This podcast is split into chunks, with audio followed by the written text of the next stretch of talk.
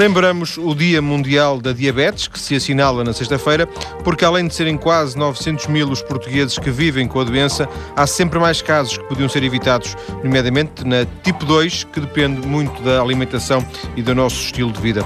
Para nos ajudar a conhecer melhor o, como é viver com a doença e também como a evitar, pedi ao diretor clínico da Associação Protetora dos Diabéticos de Portugal, o endocrinologista Filipe Raposo, para vir ao estúdio. Boa tarde, doutor. Boa tarde. Viva.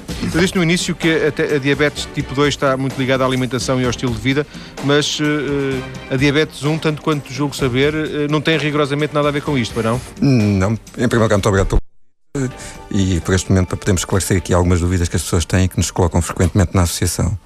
Realmente, em relação à classificação da diabetes, podemos dizer que há muitos tipos de diabetes, mas grosseiramente podemos dividir em dois subgrupos principais, que é a diabetes tipo 1 e a diabetes tipo 2. A diabetes tipo 1, estamos a falar daquelas situações que aparecem normalmente nas crianças e nos jovens e que têm como causa a destruição das células do pâncreas que produzem insulina, esta hormona que nos faz tanta falta para metabolizar o açúcar que está dentro dos alimentos. Quando falamos da diabetes tipo 2, estamos a falar daquela diabetes que aparece normalmente pela meia-idade, terceira idade, e que é essa sim que nós costumamos falar que está associada aos hábitos de vida, nomeadamente aos excessos alimentares e ao sedentarismo. E, portanto, a, a, primeira, a tipo 1, é algo, e também vamos, vamos conversar um pouco com, com mais detalhe à frente sobre isso, é algo que para evitar ainda não se pode fazer nada, mas a segunda pode ser evitada. É correto, pelo menos no nível de conhecimentos que nós temos nesta altura, na parte da medicina, ainda não conseguimos ter nenhuma medida eficaz na prevenção da diabetes tipo 1, mas sabemos que é possível prevenir o aparecimento da diabetes tipo 2 e, e talvez até atrasar, o, nas pessoas que já a têm, podemos atrasar o seu desenvolvimento ou o seu agravamento. E é isso que nós temos que, que é o nosso papel, é de intervir neste, neste processo. Diria que uh, a diabetes tipo 2 é bem mais uh, assustadora, bem mais perigosa do que a diabetes tipo 1, em termos do, do impacto, em termos de efeito de, de epidemia, de, de, de, propagação? Pois, se falarmos em termos de sociedade, é evidente que estamos a falar o grande número das pessoas com diabetes que nós vemos, é 90% a 95% estamos a falar das pessoas com diabetes tipo 2, o que significa que estamos a falar realmente de um grande número de pessoas e de um grande impacto em termos de sociedade. Quando falamos dos quadros clínicos, aqui talvez o quadro clínico da diabetes tipo 1 seja o quadro que impressiona mais as pessoas, porque enquanto na diabetes tipo 2 ela pode aparecer sem, sem sintomas, as pessoas podem não se queixar de nada e ser apenas por uma análise laboratorial ou, por, ou até já pelo aparecimento das complicações. Quando falamos da diabetes tipo 1, estamos a falar de um quadro clínico que é muito, muito abrupto na, na, na, vida de uma família, que é a criança que está perfeitamente bem e de repente começa com muita sede, a urinar muito, a emagrecer, com muita fome e que isto é um processo tão rápido que a pessoa, que a criança ou o jovem pode entrar até em coma se, se a situação se arrastasse durante muito tempo, o que felizmente não vai acontecer nos dias hoje, que o diagnóstico é cada vez mais cedo e, portanto, estas, estas situações são diagnosticadas cada vez mais uh, precocemente. Na diabetes tipo 2, realmente, como pela esta ausência de sintomas, pelo início tão lento, tão gradual, as pessoas não se apercebem que está a haver uma mudança nos seus hábitos de vida. Normalmente as pessoas até podem achar que é normal irem-se levantando possivelmente à noite para urinar e isso vão não repararam que isso foi uma mudança de, da sua vida. Inicialmente não acontecia, vão atribuindo isso à idade, a, outra, a outros problemas que tenham, ao stress, ao nervosismo, e ninguém se lembra da diabetes. Uh, muitas vezes e também. Esse é o, e esse é o sintoma principal? Eh, de, de, de, de alerta, de, tocar, tocar um pouco a. Para, para, assustar um pouco, para identificar a situação? É uma das causas possíveis, é a diabetes uh, para estas pessoas que acordam durante a noite e que se levantam muitas vezes com necessidade de urinar. Portanto, é este, este, sintoma está associado à diabetes, como pode estar associado a outras doenças. Como eu lhe digo, a maior parte das pessoas, apesar de tudo, nem considera isto como um sintoma de alerta porque foi uma alteração muito gradual ao longo de muitos anos. E, portanto, ou se faz o diagnóstico porque as pessoas têm risco de ter diabetes e é conhecido por ter uma história familiar muito evidente, porque estão obesas, e isso implica fazer um rastreio e, e a pesquisa sistemática da situação para verificar se têm diabetes, ou então vamos deixar as situações evoluir, quando as pessoas não vão ao seu médico, não fazem o rastreio, não, não há nenhuma medida, e depois muitas vezes é quando vão ao oftalmologista e o oftalmologista diz que, olha que no seu fundo do olho há aqui lesões que parece que têm diabetes. Portanto, e a pessoa, o diagnóstico de diabetes é feito muitas vezes ainda por oftalmologista, o que é uma situação que, em princípio, enfim, é aquela que nós deveríamos tentar evitar. Os rastreios, aqueles testes que se fazem nas farmácias, são, são válidos? A ideia do rastreio é, enfim, a pessoa pode tentar perceber se o seu nível do açúcar no sangue, aquilo que se chama a glicémia, está dentro dos valores normais ou não. Claro que uma análise esporádica, feita em ambiente só de farmácia, não é suficiente para fazer o diagnóstico. Agora, pode servir de alerta para a pessoa procurar depois o seu médico e fazer essa análise, essa análise convenientemente. Agora, claro que o papel não, da farmácia não. muitas vezes é na manutenção e também na vigilância da pessoa que já tem diabetes e às vezes é uma ajuda usarmos a farmácia como mais um parceiro nesta equipa que tem que tratar das pessoas com diabetes. Portanto, não, não, é, pode ser entendido como uma ferramenta, um instrumento, não, não, não eles não são o diagnóstico em si, esses, estes rastreios. Eu estou a insistir só, insistir, eh, a, a, a, dar aqui uma pequena insistência na questão, porque eh, cada vez há mais farmácias a oferecer esse serviço e de alguma forma isso eh, é um primeiro contacto que cada um de nós pode agora a sair aqui do, do trabalho ou antes de, de, de, trabalhar fazer um, fazer um teste, até porque o preço é barato, não é? Sim, sim, sim, sim não, não. Isto é como lhe digo, quanto mais instrumentos nós tivermos que sirvam de alerta, uh, nunca são demais e portanto todas estas ferramentas são ferramentas para chamar a atenção para este problema sério que a nossa sociedade tem, que é o problema da diabetes. Agora, o valor de, destes rastreios para fazer o diagnóstico da diabetes não, não é um instrumento de rastreio, é um instrumento que serve de alerta e que depois levará à confirmação do diagnóstico. E isso depois já, já será feito normalmente pelo médico de família que as pessoas têm. Vamos voltar à, à diabetes tipo 1, porque o Dr. Filipe Raposo disse há instantes que. Hum, uh, os, as crianças, que se deitavam nas crianças com algum, alguns sintomas. Estamos a falar de que idades, mais ou menos? Uh, estamos a falar desde os meses de idade até aos 90 anos de idade, pode aparecer diabetes tipo 1. Agora, com esta variância toda, nós podemos depois dizer que a maior parte das pessoas aparece, das crianças aparece acima dos 7 anos e até aos 16, 17 anos. E aí temos o, a maior parte de, dos diagnósticos de diabetes tipo 1. E se.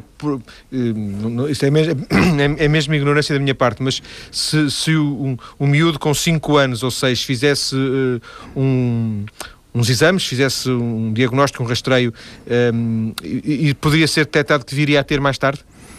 Eh, não há, nesta altura, enfim, nenhum diagnóstico, nenhuma ferramenta diagnóstica que nos desse essa certeza. Uh, e, portanto, não se advoga nesta altura a realização de nenhum teste de rastreio nas crianças. Como disse, aqui nas crianças o diagnóstico é feito pelos sintomas e aqui não há, ainda não temos mais nenhum instrumento. E até porque lhe disse que os sintomas são muito agudos, portanto aparecem de repente e, portanto, a criança que estava saudável deixa de estar e isso é notado por toda a gente. Uh, e temos ainda o outro problema, que seria Imagino que tínhamos um teste que dizia que esta criança tinha uma grande probabilidade de vir a ter diabetes ou que já estava a iniciar o seu processo de destruição das células que produzem insulina. O ideal era podermos oferecer a alguém, a essa família ou a essa criança, algo que travasse este processo. E nesta altura não temos nada. E, portanto, não há nenhum conselho que nós pudéssemos dar às crianças, numa fase muito precoce, para dizer que fazendo isto não vai ter diabetes certo. ou vamos evitar alguma coisa na evolução da doença. Ficava só com a informação e. e uma informação que provavelmente ninguém gostaria de ter, não é? Sim, sim. Uh, como digo, como também como disse há pouco, nós na, na, terceira parte, vamos, na terceira parte da nossa conversa, vamos falar mais precisamente de, de, de tratamento e de, entre aspas, de cura uh, para a diabetes, que não existe, como, como, como já vimos. Uhum. Estamos agora aqui mais a centrar-nos na, na, nas causas e, e nos, nos diagnósticos. Uh, as causas são sempre genéticas, são sempre genéticas, mas nem sempre hereditárias, é assim? Pois, eh, também aqui vamos novamente falar dos dois tipos. Enquanto na, na diabetes tipo 1, aquilo que nós uh, pensamos é que há aqui uma causa genética e, portanto, as pessoas herdam uma predisposição para vir a desenvolver também a diabetes tipo 1. E o que acontece é que a diabetes tipo 1 faz parte de um grupo das chamadas doenças autoimunes. E as doenças autoimunes são aquelas em que o nosso organismo gera anticorpos contra si mesmo e, portanto, em algumas pessoas isso vai contra outras glândulas endócrinas, contra a tiroide, contra os ovários, mas no, neste caso da diabetes, a pessoa gera anticorpos contra as células do pâncreas, tem essa tendência de vir a desenvolver esses anticorpos e um processo de rejeição ou de destruição do seu organismo, e neste caso em relação ao pâncreas. Uh, estes genes não são enfim, temos algumas suspeitas, há algum grau de, de, certeza em relação a alguns, mas não estão ainda completamente identificados. Na diabetes tipo 2, estamos a falar de uma situação ainda muito mais complicada. A diabetes tipo 2 tem uma hereditariedade muito conhecida, ou seja, é frequente as pessoas que têm diabetes tipo 2 que sabem dizer com certeza que ou o pai, ou a mãe, ou a avó, ou os tios, ou os primos, alguém tem, tem uma história familiar de diabetes. Isso é muito, muito, muito frequente. Aquilo que acontece é que nós estamos a falar das doenças do metabolismo e, portanto, e genes responsáveis pelo metabolismo são umas centenas ou milhares. E, portanto, aquela pesquisa, e até porque estamos a falar de uma doença, como já vimos, afeta tanta gente, a pesquisa de uma causa da diabetes tipo 2 ou do gene que estaria alterado na diabetes tipo 2, até agora não tem tido nenhum frutos. E, portanto, continuamos aqui a, enfim, os nossos tratamentos da diabetes tipo 2 estão muito relacionados com o controle da diabetes e não tanto no, na atuação na causa genética desta, da diabetes tipo 2 não sei, se, não sei se percebi bem, mas se eu não percebi bem, o doutor vai-me corrigir. Um, o, o, se bem percebi, eh, a diabetes tipo 2 é mais hereditária do que a diabetes tipo 1. É, é, é muito raro encontrarmos famílias de pessoas com diabetes tipo 1, são uma raridade no mundo e, enfim, como lhe disse, na diabetes tipo 2, essa tem uma hereditariedade marcada familiar uh, evidente. E, portanto, e muitas vezes o que acontece é que as pessoas não tinham o diagnóstico de familiares, enfim, de umas gerações muito. algumas gerações atrás, porque não se conheciam, ainda não se faziam não se fazia o diagnóstico. Mas há a história da obesidade, há a história de alguém que tinha insuficiência renal, alguém que ficou cego. Enfim, há vários critérios que nos levam a suspeitar que, enfim, que havia já esta história familiar de diabetes. Depois de, de, de, depois da glicose aparecer elevada no sangue, de alguma forma como sinónimo da diabetes, é possível voltar a baixá-la ou é só possível voltar a baixá-la recorrendo, uh, por exemplo, à insulina? Sem insulina é, é, é, difícil de tratar, é isso? Se estivermos a falar da diabetes tipo 1, não temos, nesta altura, não há nenhuma outra terapêutica a não ser insulina. Insulina injetável. E é assim que fazemos o tratamento da diabetes tipo 1. Quando falamos da diabetes tipo 2, a tal que afeta a maior parte das pessoas Sim. que nos estão a ouvir, essa aí uh, podemos tratá-la de muitas maneiras. E a maneira a mais imediata era e não a mais fácil era a mudança dos estilos de vida. Ou seja, aí tratar a tal, os tais comportamentos alimentares e o porque tal é isso, sedentarismo. Porque ela é reversível, é isso porque ela é reversível. Uh, aquilo que se pensarmos que há um defeito genético ou há alguma alteração genética que faz com que estas pessoas venham a desenvolver diabetes, o que acontece é que estamos a falar de uma teoria que, é, que tem alguma piada que se chama a teoria do, do gene poupador. Ou seja, estas pessoas que têm diabetes tipo 2 sobreviveriam muito bem em num ambiente de escassez alimentar que é, corresponde à história da humanidade ao longo destes milhares de anos. Ou seja, a humanidade, de uma maneira geral, vivia com fome. E, portanto, as pessoas, os, os sobreviventes, eram aqueles que eram capazes de poupar bem os poucos alimentos que comiam para sobreviver. E, portanto, houve uma seleção genética digamos, que nos levou aos dias de hoje. O que acontece é que, enfim, no século XX e agora no século XXI, estamos perante uma sociedade muito mais abundante em termos de oferta alimentar e em termos calóricos, e, portanto, esta população que foi selecionada nestes milhares de anos, na, é na presença de, de tanta riqueza alimentar, uh, e são poupadores, e, portanto, poupam tudo aquilo que comem, e comendo muito, vão engordando, e engordando ganham resistência à sua insulina e tornam-se diabéticos. E, portanto, nós não podemos corrigir, provavelmente, o ambiente genético, estes genes que foram selecionados nos milhares de anos, podemos é tentar influenciar o tal ambiente da oferta alimentar e de inatividade física. Mas só para percebermos, é, ela é, é, é reversível numa, numa diabetes Nós tipo não podemos 2... dizer que a diabetes tipo 2 se cura. Podemos dizer que está controlada. Controlar. E, portanto, portanto ela não é controlar aqui significa... Não é significa ficar dentro dos valores normais. O objetivo é que a glicemia volte aos valores normais. Agora, feito o diagnóstico de diabetes tipo 2 ou tipo 1, nunca a pessoa não deixa de ser diabética mesmo que seja muito controlada. Mesmo que volte aos valores normais? Mesmo que volte aos valores normais. Sim. Porque na prática se fez um diagnóstico, e isto estamos a falar de uma doença crónica, o que significa que se a pessoa não. Porque a pessoa pode voltar atrás porque, porque estava obesa e decidiu que realmente havia fatores na sua vida e havia vários aspectos que podia corrigir, e, portanto, e corrigiu e passou a fazer atividade física e corrigiu a sua alimentação e perdeu peso e os valores normalizaram. O que acontece é que esta pessoa, porque normalizou os seus valores, está fantástica nesta altura, mas vai ter uma tendência muito maior de os valores se tornarem Sim, a descontrolar. É perigo, e, portanto, perigo iminente. É por perigo isso que mantemos o diagnóstico de diabetes tipo 2 nestas Sim, pessoas.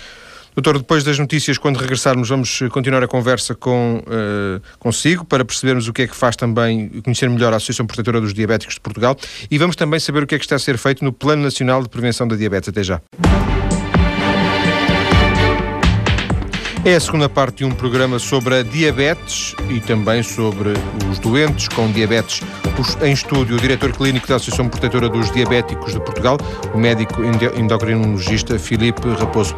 Doutor, eu tinha para, para começar esta segunda parte uma pergunta que eh, resultava da minha eh, ignorância e que agora já, ouvi, já o ouvi nesta primeira parte, já, já tenho algumas dúvidas em fazer. A pergunta era se era possível levar uma vida perfeitamente normal com a diabetes. Mas uh, eu acho que já temos que fazer aqui uma diferença entre, entre os que têm diabetes 1 e diabetes 2. Uh, estou certo? vai depender também do que é que chama uma vida normal, não é? Pois, uma vida normal é, é ir trabalhar de manhã, é, se for, não sei, quer dizer, e, fazer uma vida. Uma vida... É, é, provavelmente por isso que nós gostamos agora mais de usar o termo das pessoas com diabetes do que os doentes com diabetes, significando hum. que as pessoas vivem a sua vida e vivem a sua vida com uma série de limitações, como toda a gente vive, e há umas pessoas que têm diabetes, que é uma doença crónica e que têm que viver com ela, e que significa que têm que fazer a sua vida também com a diabetes. E, portanto, o conceito de vida normal é que tudo aquilo que terão que fazer na sua vida, porque têm diabetes, terá que ser adaptado à sua vida.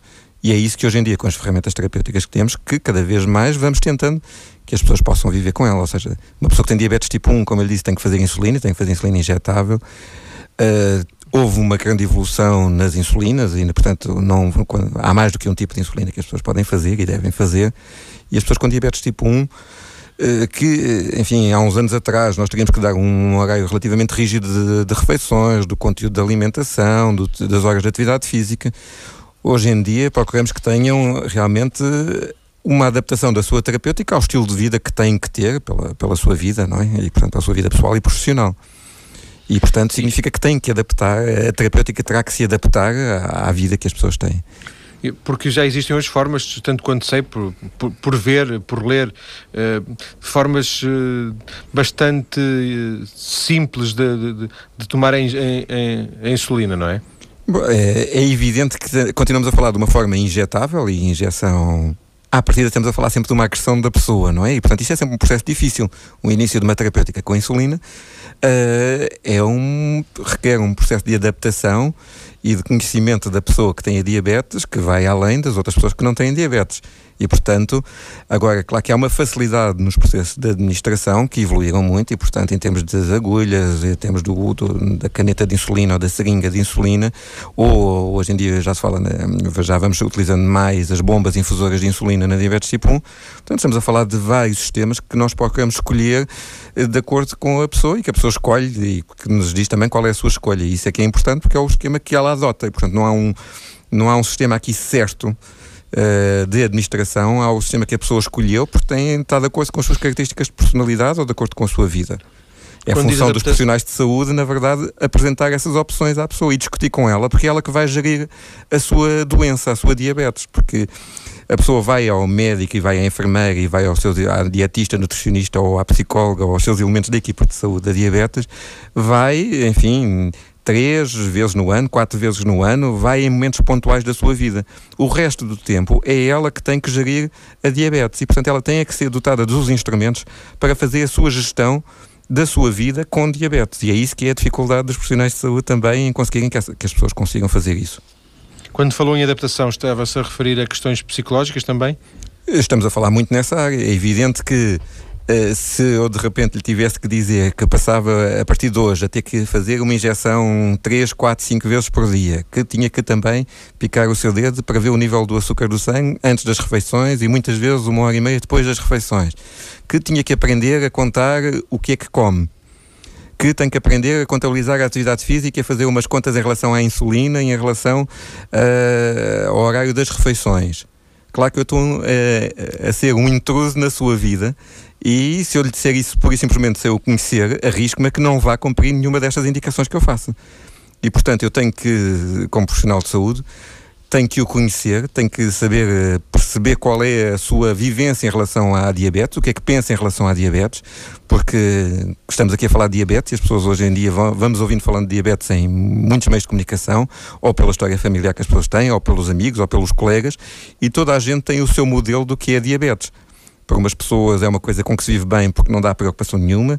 Para outras pessoas é uma doença terrível que levou à cegueira de um familiar ou que levou à morte precoce das pessoas. E muitas vezes essa associação até é feita com insulina. Porque as pessoas dizem, ah, e quando um familiar meu começou a fazer insulina foi três meses depois, ficou cego, ou três meses depois aconteceu-lhe uma desgraça qualquer. E é evidente que se, se, eu não trabalhar, se eu tiver que propor a esta pessoa que tem esta vivência da diabetes, se eu tiver que lhe propor um início de insulina e se eu não desmontar o que é que está a acontecer aqui, uh, não vou ter sucesso, ela não vai fazer insulina, vai dizer que, que, se dá mal com a insulina e, portanto, este processo psicológico que é constante, porque a pessoa não há aqui um processo, não estamos aqui a falar da pessoa que passou a aceitar a sua diabetes, estamos a falar da pessoa que em cada momento da sua vida tem uma relação com a diabetes que, que, que tem e que é dela. E, portanto, porque me acontece alguma coisa na minha vida, eu posso estar revoltado com a diabetes outra vez, quando eu, na consulta anterior, há três meses atrás, eu estava perfeito, porque o mundo me corria bem, porque estava bem com a minha família, com o meu emprego, a diabetes está também bem. Três meses depois, porque aconteceu um problema no emprego, ou na minha família, ou, na minha, ou no meu meio, a diabetes pode ser onde eu vou focar a minha revolta. E a partir dessa altura as coisas tornam a correr mal.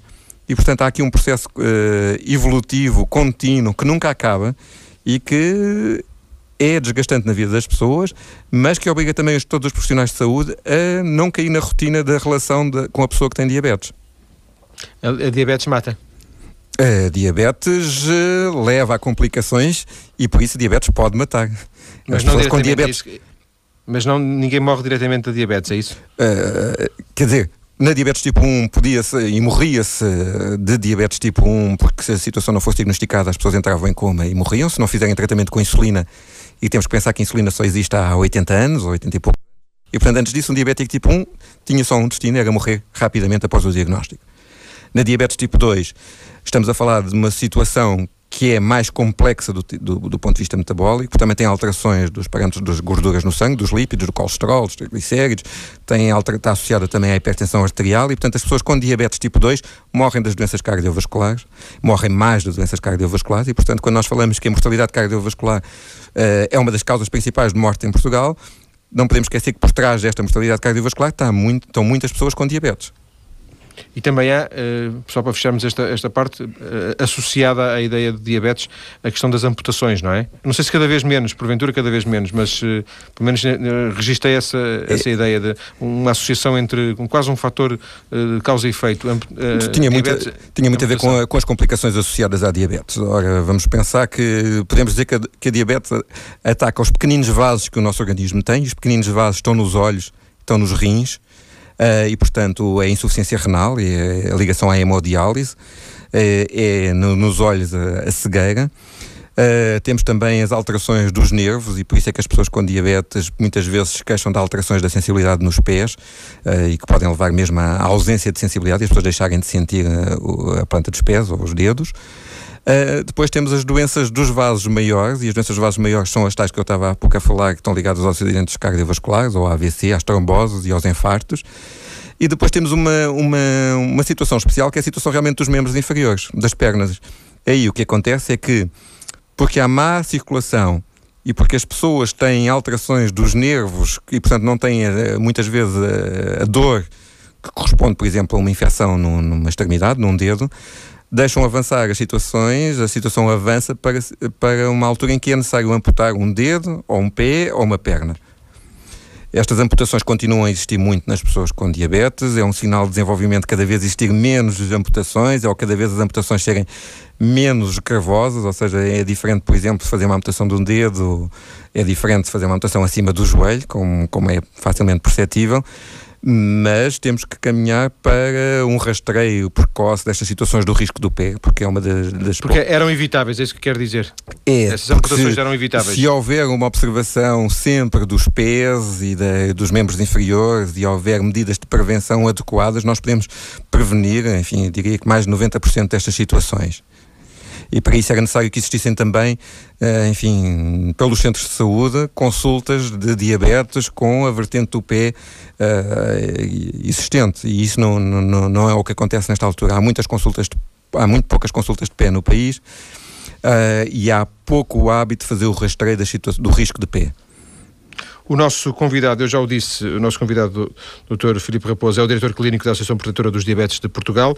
Ele substituiu uh, o uh, eh, Dr. José Manuel Boavida, que é atualmente o responsável, coordenador nacional do Plano Nacional de Prevenção da Diabetes, que estamos a tentar ouvir ainda neste programa. Voltando à conversa consigo, Dr. Um, Filipe Raposo, é, é este retrato que nos trouxe aqui resulta muito da experiência na, na, na, na associação? Uh, sim, a minha vivência tem sido uh, na associação em relação à diabetes. E estamos a falar de uma associação que neste, é a associação de diabéticos mais antiga do mundo. E, portanto, estamos a falar de uma associação que foi fundada em 1926 uh, e que teve características desde o seu início, bastante características muito inovadoras. E, portanto, tem sido uma verdadeira escola da diabetes para profissionais de saúde e para as pessoas com diabetes. Se pensarmos um bocadinho na história de, de, da casa, da história da associação, temos que realmente ir lá para os anos de 1926 e isto surge muito pouco tempo depois da, da, da utilização da insulina para tratamento da diabetes.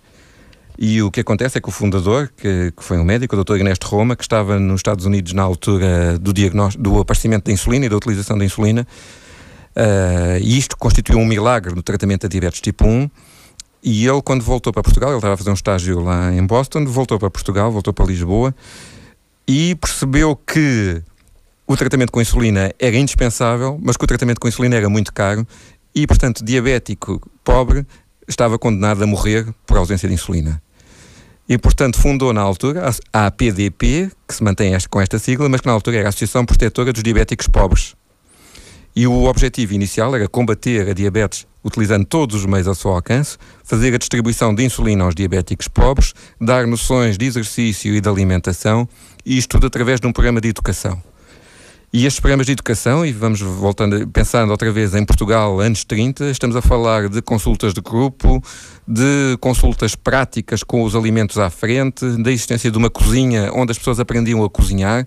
E, portanto, isto teve tudo características muito inovadoras em termos mundiais e, portanto, é daqui que vem a nossa experiência e, e por isso somos procurados por muitas pessoas com diabetes, como continuamos a ser procurados hoje em dia. Estamos a falar, de, enfim, de uma, da maior clínica de diabetes que existe aqui no país, não é? Estamos a falar de, de associados, eh, basicamente são, é, é aos associados que vocês prestam serviço, estamos a falar de diabéticos em geral. Estamos a falar das pessoas com diabetes em geral. As pessoas para, serem, eh, para terem consultas na associação não precisam de ser associadas. E, portanto, nós temos um movimento associativo na defesa dos direitos das pessoas com diabetes, mas temos realmente esta vertente assistencial em que somos uma estrutura integrada no Serviço Nacional de Saúde, prestando serviço às pessoas uh, que beneficiam do Serviço Nacional de Saúde e também aos outros subsistemas de saúde. E, portanto, uma atividade diária, imagino, um, cotidiana, permanente. Uma atividade diária, são cerca de 15 a 20 novas pessoas todos os dias, estamos a falar de uma cerca de 40 mil consultas no ano e de serem seguidos permanentemente à volta dos 13 mil, 14 mil pessoas com diabetes. 13 mil a 14 mil pessoas que vocês seguem, é sim, isso? Sim, sim, sim, sim, sim, por ano. E, uh, basicamente isto... em Lisboa, não?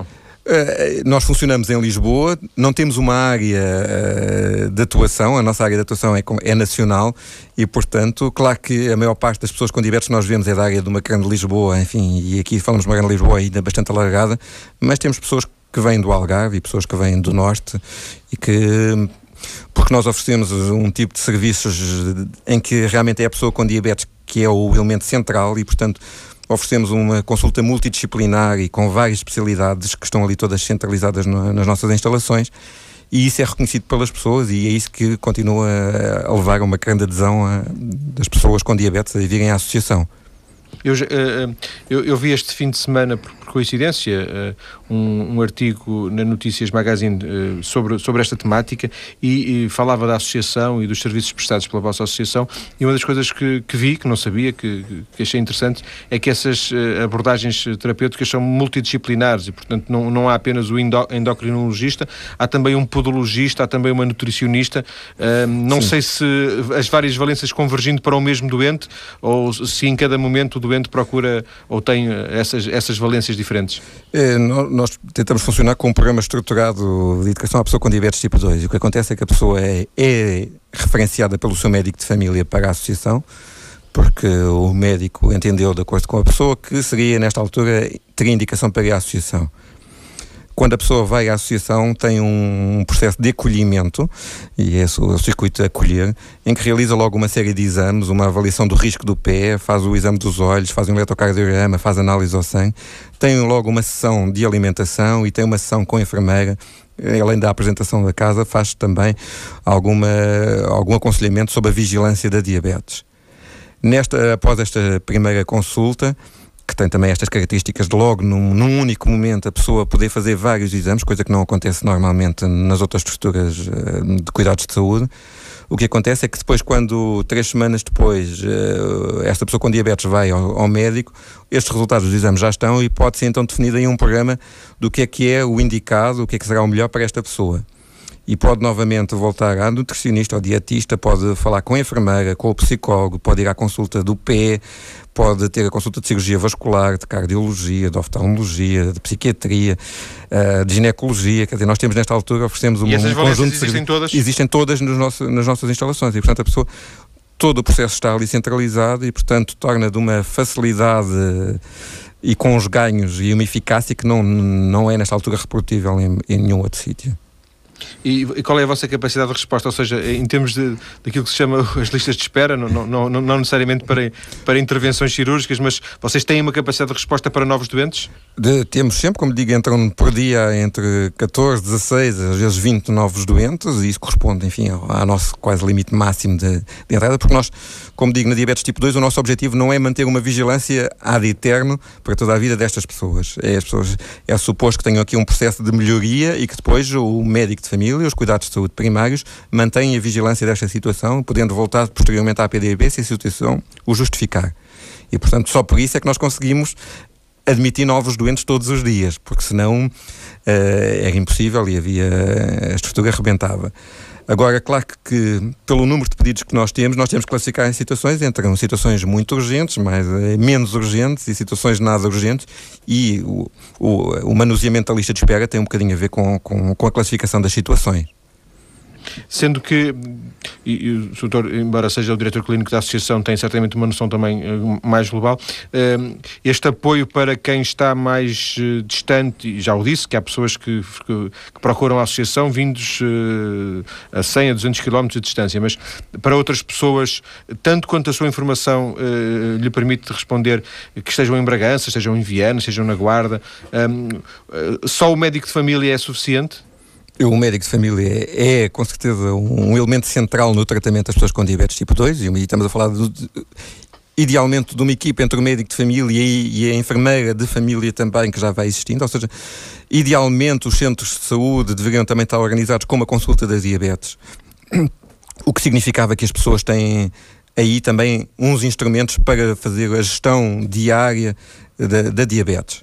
E, portanto, é necessário que nesta altura haja, e isso o tal Programa Nacional de Prevenção e Controlo da Diabetes uh, indica que os centros de saúde devem estar organizados sob essa forma. Portanto, devem existir pessoas responsáveis pela diabetes, devem existir consultas organizadas de diabetes e que incluam, incluam por exemplo, a tal valência do pé que há pouco falámos. E nós e, portanto, conhecer esse... Diga, diga. E, e dizendo então, portanto, que o médico de família ou esta equipa de família dos cuidados de saúde primária é a equipa essencial no tratamento da diabetes e depois as consultas hospitalares, que há consultas hospitalares de especialidade de diabetes, feitas por endocrinologistas ou por colegas da medicina interna, que serão consultas de referência do, a partir dos cuidados de saúde primários. Certo, certo. Nós vamos conhecer na, na próxima meia hora o, o, o, Plano Nacional de Prevenção da Diabetes, um contacto prometido com o Dr. Jamanel Boa Vida, e vamos também continuar a conversar consigo para falar de um, porque, falar da cura, qual, da dificuldade que tem sido encontrar uma cura e, e, e encontrar os tratamentos eventualmente mais eficazes para, para a diabetes. Voltamos já. É a terceira e última parte do programa de hoje, dedicado à diabetes e às pessoas com diabetes. Começo esta terceira parte uh, falando, contactando um dos maiores especialistas portugueses na realidade dos diabetes. Ele é, aliás, o presidente da Sociedade Portuguesa de Diabetologia, coordenador nacional do Plano Nacional de Prevenção da Diabetes. Boa tarde, doutor Jamaral Boa Vida. Muito boa tarde. Viva. Como é que, porquê, porquê que surge este plano? Uh, o, programa, o, o, plano chama-se programa, enfim, é uma questão de terminologia.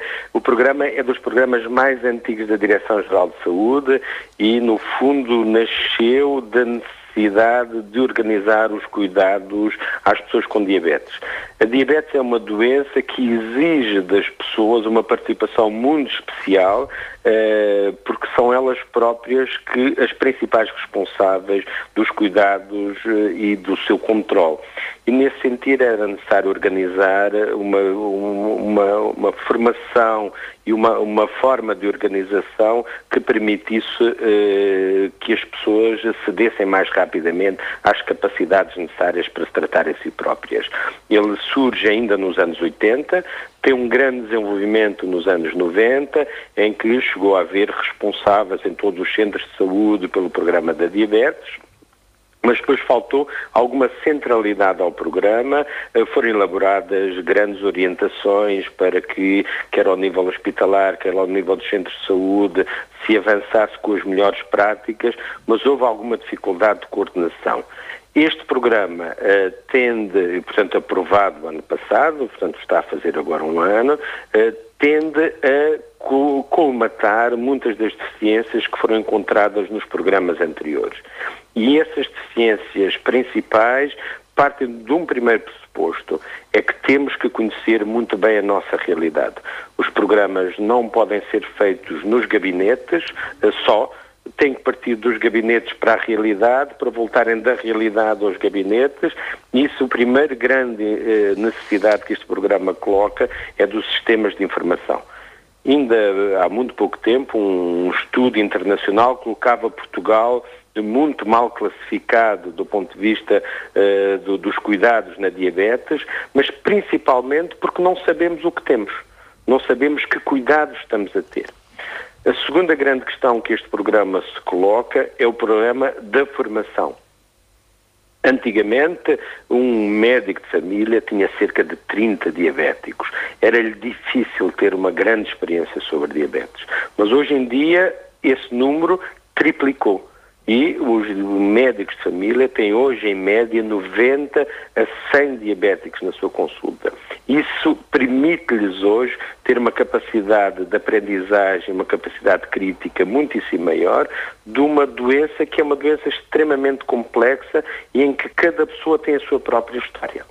Esta formação parte da elaboração de manuais de boas práticas e parte de um instrumento fundamental que é um currículo de formação para a educação dos doentes. Doutor, deixe-me deixe fazer-lhe uma pergunta. Fica a ideia, fica a ideia que, uh, e posso estar a ser muito injusto, uh, sobretudo por, por, ignorância minha, mas posso estar a ser muito injusto com, com, com os responsáveis anteriores, mas dá a ideia que, que, apesar do programa ser antigo, pouco ou nada foi feito. Não, não, não. Foi feito todos os materiais de, de, de, das normas de bom acompanhamento, tudo isso foi avançado. Mas neste momento é necessário quase retomarmos, levantarmos aquilo que foi feito e, e, e, e partirmos dessa realidade para podermos comatar as deficiências que existiam anteriormente. De uma maneira muito prática, o que é que o programa pode, a médio prazo, daqui a dois, três anos, uh, uh, revelar-se? De que forma pode revelar-se pode revelar, nas pessoas dizendo, com diabetes? Pode revelar-se dizendo quantos diabéticos existem em Portugal, quantas pessoas têm diabetes em Portugal e não sabem que têm, e nesse sentido, como intervir para, melhor, para diagnosticar essas pessoas, pode desenvolver-se projetos baseados nos centros de saúde de prevenção da diabetes e, portanto, de melhoria dos estilos de vida e de evitar estilos de vida que são propiciadores da, da, diabetes, isto ao nível dos cuidados primários e ao nível dos cuidados hospitalares. Pode-se garantir, dentro de um espaço de dois anos, que exista um rastreio sistemático dos olhos que está previsto no programa desde 1998, da, do, da doença nos olhos das pessoas com diabetes, que neste momento já está a ser feito na região centro, na região do Algarve e na região do Alentejo, mas não está a ser feito na região de Lisboa, penso que começará até ao fim do ano, e na região do Porto penso que se iniciará obrigatoriamente no próximo ano.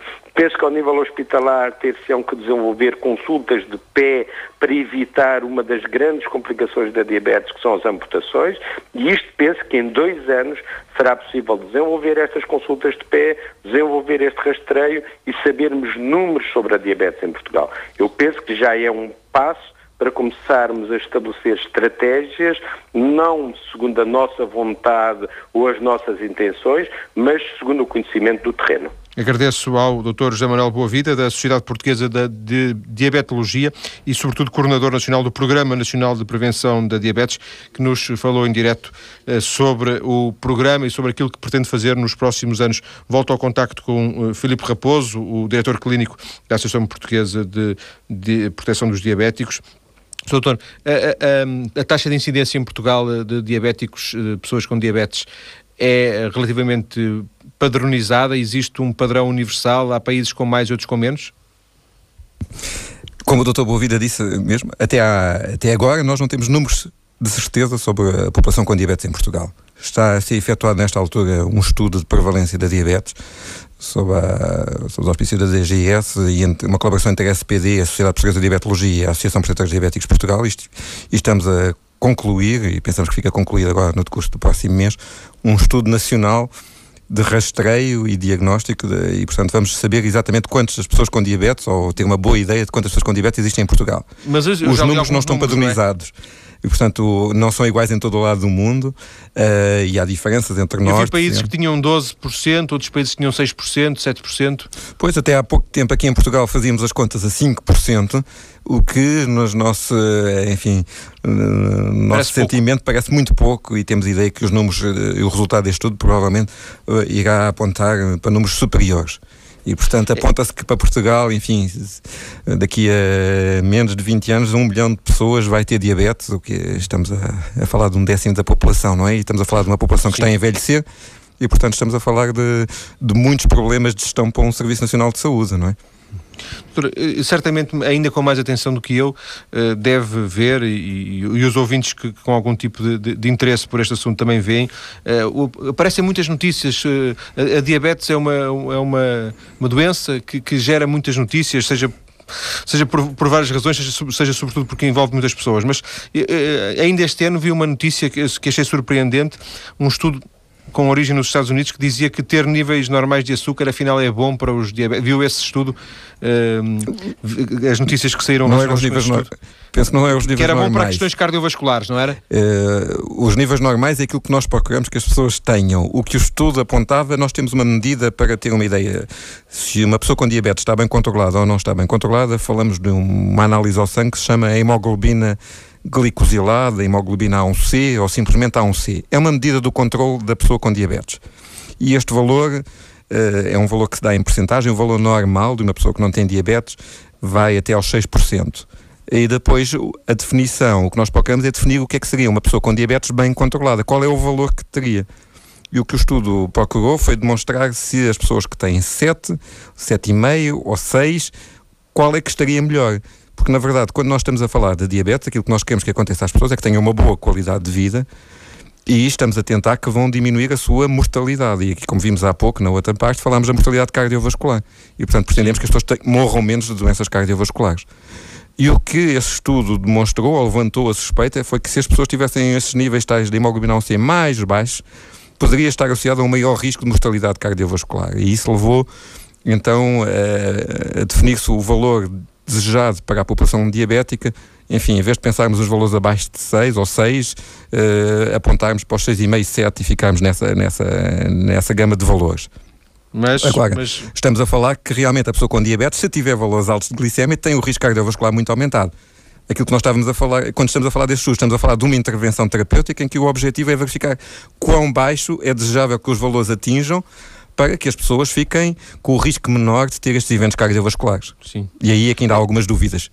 E, e por, coincidência, ainda este mês, eh, este mês de novembro, saiu uma notícia eh, até de, um, de uns cientistas portugueses e espanhóis que, que descobriram uma planta acho que se chama vinca, uma, que teria propriedades anti. Uh, uh, para combater a diabéticas, antidiabéticas, e, e também li alguns que, que o alecrim, enfim, um, ehm, encara estas coisas com alguma, com, com muito ceticismo, com alguma receptividade.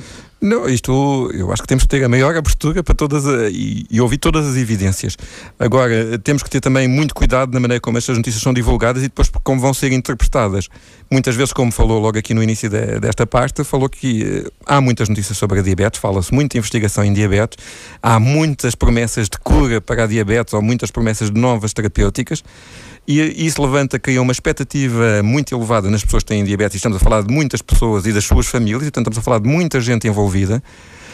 E na verdade temos que pensar que entre Imagine que, como falou agora, de qualquer dessas ervas, pensamos que há, um, há um, uma evidência que seja boa para a pessoa com diabetes. Até isso ter uma aplicação prática leva, e se pensar que tudo corria bem, leva cerca de 10 anos. E, portanto, são é muito bom saber que continua a existir investigação e há muita gente a fazer investigação na área de diabetes. Vai-se procurar evidência aos produtos naturais, como esses que falou, mas vai, a indústria farmacológica pura também procura novas terapêuticas e há novas terapêuticas e, e completamente diferentes das que existem em investigação e já em fase de ensaio. Agora, desde este momento até serem colocadas no dia a dia das pessoas e o que é que isto vai traduzir no benefício destas pessoas, uh, leva muito tempo a, a sabermos. E é por isso que depois as pessoas podem sentir-se um pouco desanimadas, porque ouvem de repente falar a cura da diabetes está próxima, mas o próximo, estamos a falar de próximo talvez para a humanidade, e isso pode-se representar 20 anos, mas na vida da pessoa não é o suficientemente próximo. Doutor, já agora, uh, porque a sua experiência diz-lhe que, que, que, aparecem pacientes eh, no consultório, na associação, eh, dizendo que fizeram tratamentos, independentemente se os tratamentos foram bons ou maus, mas fizeram tratamentos uh, recorrendo a, às ditas medicinas paralelas alternativas. Vocês tentam dissuadir, tentam saber o, os resultados? Há, há, alguma receptividade? Como é que lidam com isso? Como eu lhe disse há pouco, o mais importante é nós conhecermos a pessoa com diabetes temos à frente e, portanto, é muito bom que ela sinta à vontade para dizer que experimentou e que ou que faz qualquer outro tipo de tratamento, porque é isso que também permite investigar e perceber qual é o resultado que ela está a ter. A ter. E, portanto, analisar com ela o resultado. E, portanto, não, não há nesta altura, a não ser que a pessoa tenha conhecimento que há alguma terapêutica que seja particularmente nociva, e isso, pronto, é desaconselhado. Agora, em relação ao que a pessoa pode fazer, e por estamos a falar, de, enfim, de, de, desse tipo de, nas medicinas alternativas, ou num outro, ou outros produtos ditos naturais, que às vezes não o são, mas se não houver alguma evidência, que nós tenhamos evidência que isso é nocivo para a pessoa, e se ela está convencida e, e, se acha que é importante para o seu tratamento efetuar, não há razão nenhuma para, para desanimarmos nessa, nessa sua procura do tratamento. Agora, temos é sempre que explicar às pessoas. Nem que, seja, como um placebo. Bom, o efeito placebo é um efeito muito engraçado. Porque, na verdade, está demonstrado que, é, enfim, das terapêuticas mais eficazes em muitas áreas é a terapêutica placebo. Aqui não é o caso. Agora, claro que se a pessoa tiver que tomar, imagina um comprimido que não tem, enfim, nenhum produto ativo, mas que se lhe dissermos que depois durante não sei quanto tempo não pode comer a seguir esse comprimido, se calhar estamos a modificar o comportamento alimentar dessa pessoa. E portanto podemos ter até um resultado que na verdade Sim. não é devido ao comprimido, mas é esta mudança que nós induzimos. E, mas enfim, não é uma estratégia que nós Sim, claro. utilizemos, mas é uma das estratégias possíveis para ter resultados com terapêuticas que não são eficazes. O falecido uh, líder chinês Deng Xiaoping dizia que apanhar o, apanhar o rato não importa, o que importa se, eh, se é com o gato ou, ou, com o cão, o que importa é apanhar o rato, não é? Portanto, de alguma forma, o que importa é o bem-estar dos pacientes. Sim, e, sim. E, aquilo portanto... que nós procuramos realmente é, é atingir um objetivo, esse objetivo é o objetivo que é definido nesta equipa em que a pessoa com diabetes é o elemento principal e que ela tem que dizer o que é que é o objetivo principal dela. Portanto, é provavelmente sentir-se bem, isso é um objetivo que é generalizado, mas depois o nível de intensidade do tratamento vai depender muito do, da vida dela, das condições que tem, e nós não podemos ser demasiado exigentes no, no, naquilo que nós achamos que aquela pessoa deverá fazer se nós não a conhecermos e se não discutimos com ela esses objetivos e o tratamento. A ciência não tem avançado muito no, no, no capítulo da diabetes, pois não?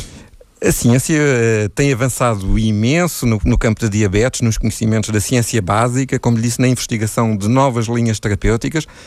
Uh, e, portanto, é das áreas onde há maior investimento em ciência e em investigação, é na área da diabetes, até porque, enfim, pelo número das pessoas envolvidas, né? E, portanto, estamos a falar qualquer terapêutica que demonstre eficácia na área da diabetes é uma terapêutica de sucesso em termos económicos para as companhias que a desenvolvam. E, portanto, há investigação, muita investigação nesta mas área. Os resultados. Não, não, sabe as, as, causas, eh, não sabe, não há uma cura. Mas conhecem-se muitas vias metabólicas, conhecem-se muitos erros, portanto, é possível atuar em muitas áreas do metabolismo, quando estamos a falar aqui da diabetes tipo 2. Eh, agora, para fecharmos, quase numa, numa questão, se me permite, de fé, acha, acha que ainda, ainda vai haver, como endocrinologista, ainda vai haver uma cura para a diabetes ou não acredita nisso?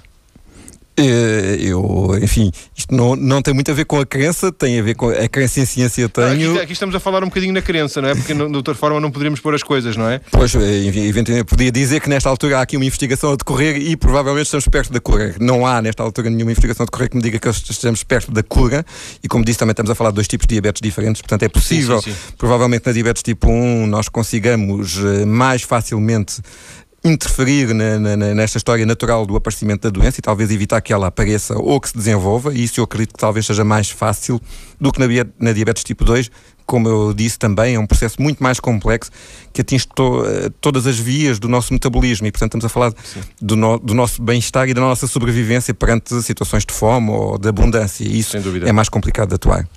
Obrigado, Dr. Filipe Raposo, por esta conversa na TSF a falar de diabetes e de pessoas com diabetes.